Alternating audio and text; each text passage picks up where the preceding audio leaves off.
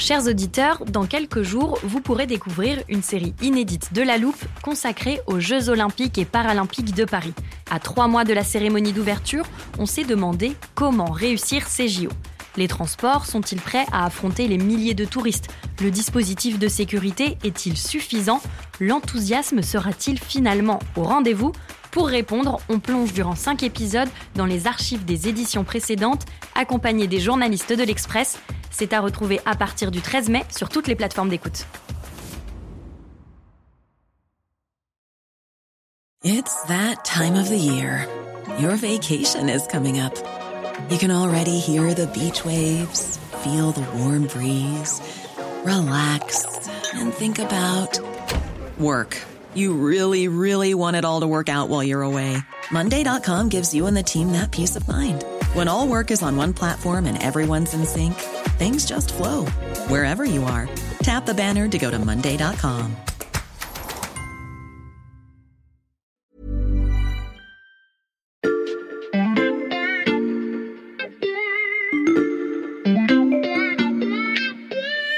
Salut, c'est Xavier Yvon. Nous sommes le mercredi 26 janvier 2022. Bienvenue dans La Loupe, le podcast quotidien de l'Express. Allez, venez, on va écouter l'info de plus près.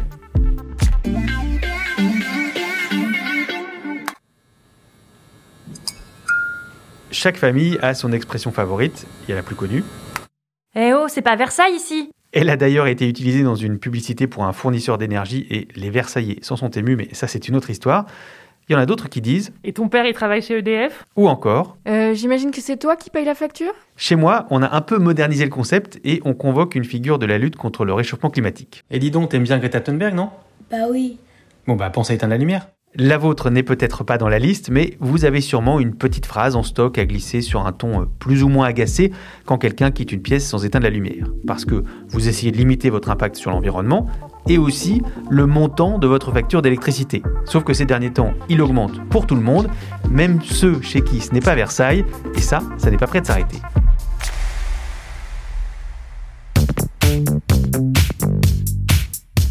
J'ai une bonne et une mauvaise nouvelle.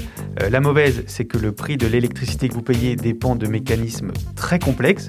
Mais la bonne, c'est qu'on a à l'Express un spécialiste pour euh, qui ils n'ont aucun secret. Salut Lucas. Salut Xavier. Lucas Mediavilla, en charge des questions d'énergie au service économie. Euh, c'est quoi, toi, ton expression pour pas laisser la lumière allumée? Moi, avec les, les prix actuels, je me, je me, chauffe et je m'éclaire à la bougie. D'accord.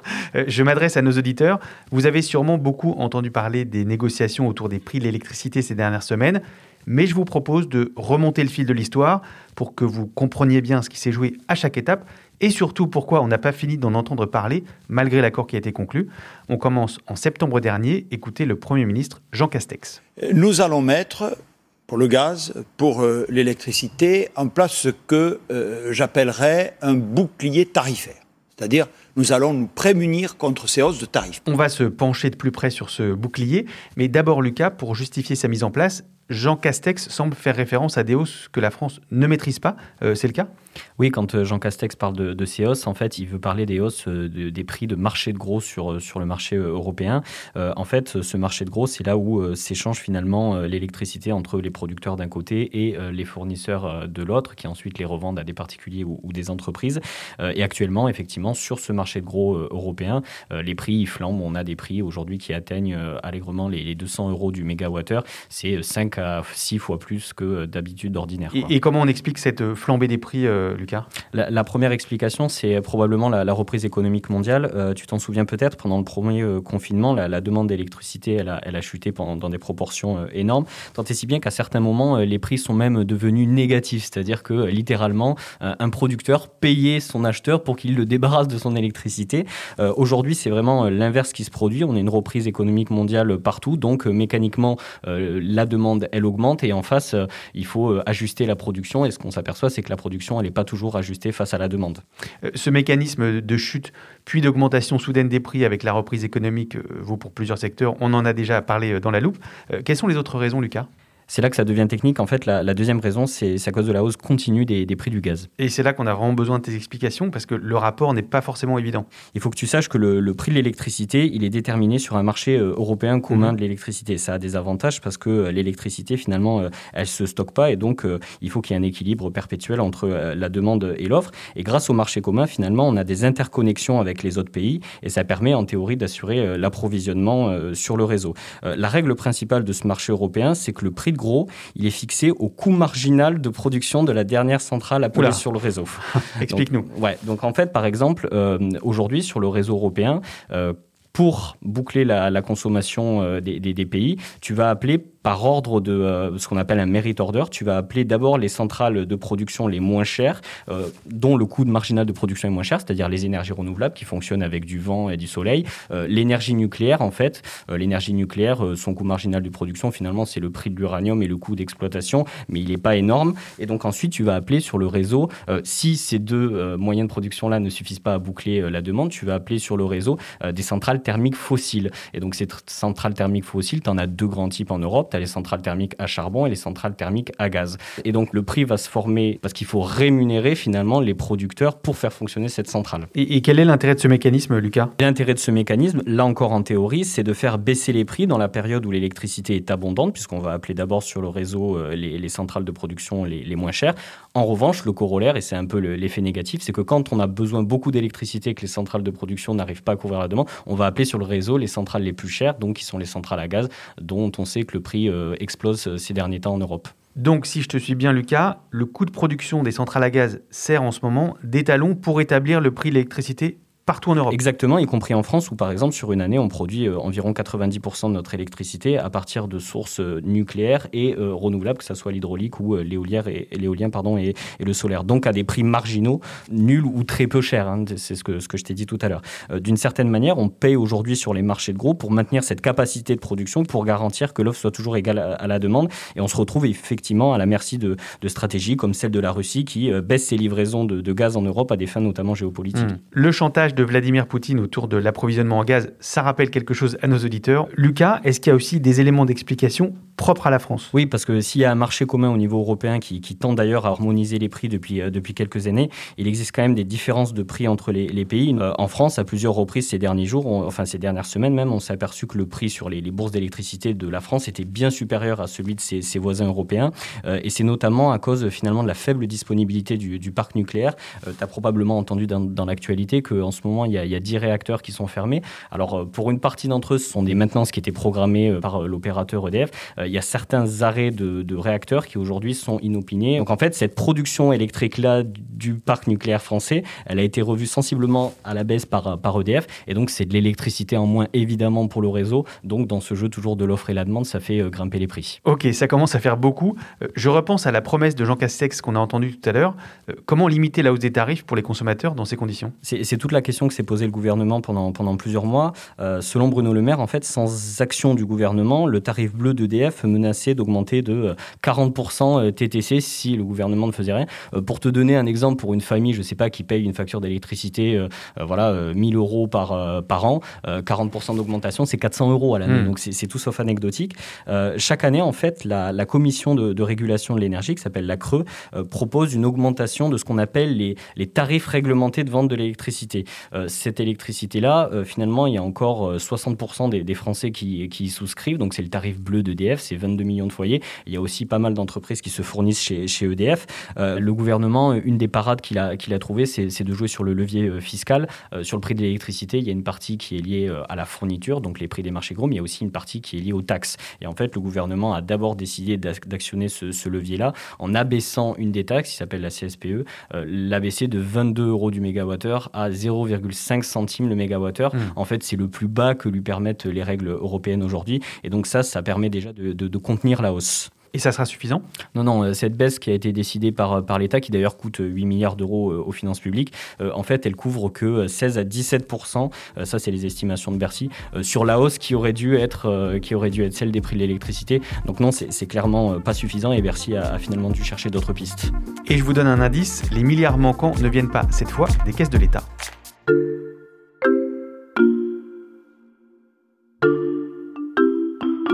Lucas, bravo, tu as réussi à nous expliquer le fonctionnement du marché européen sans nous perdre.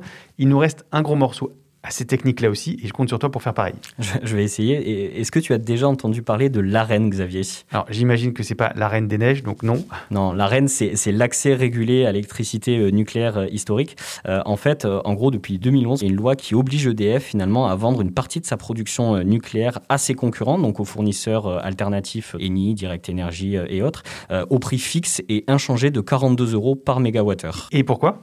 En fait, ce, ce, dispositif, il a été créé à la base euh, finalement pour développer la, concurrence sur, euh, sur les marchés de, l'électricité. Euh, là encore, il faut expliquer un peu comment ça marche. C'est que un fournisseur aujourd'hui, quand il complète son, son, portefeuille, il va aller chercher de l'électricité sur les marchés de gros, donc au prix dont je t'ai parlé tout à l'heure, qui sont très volatiles, qui dépendent de la production européenne.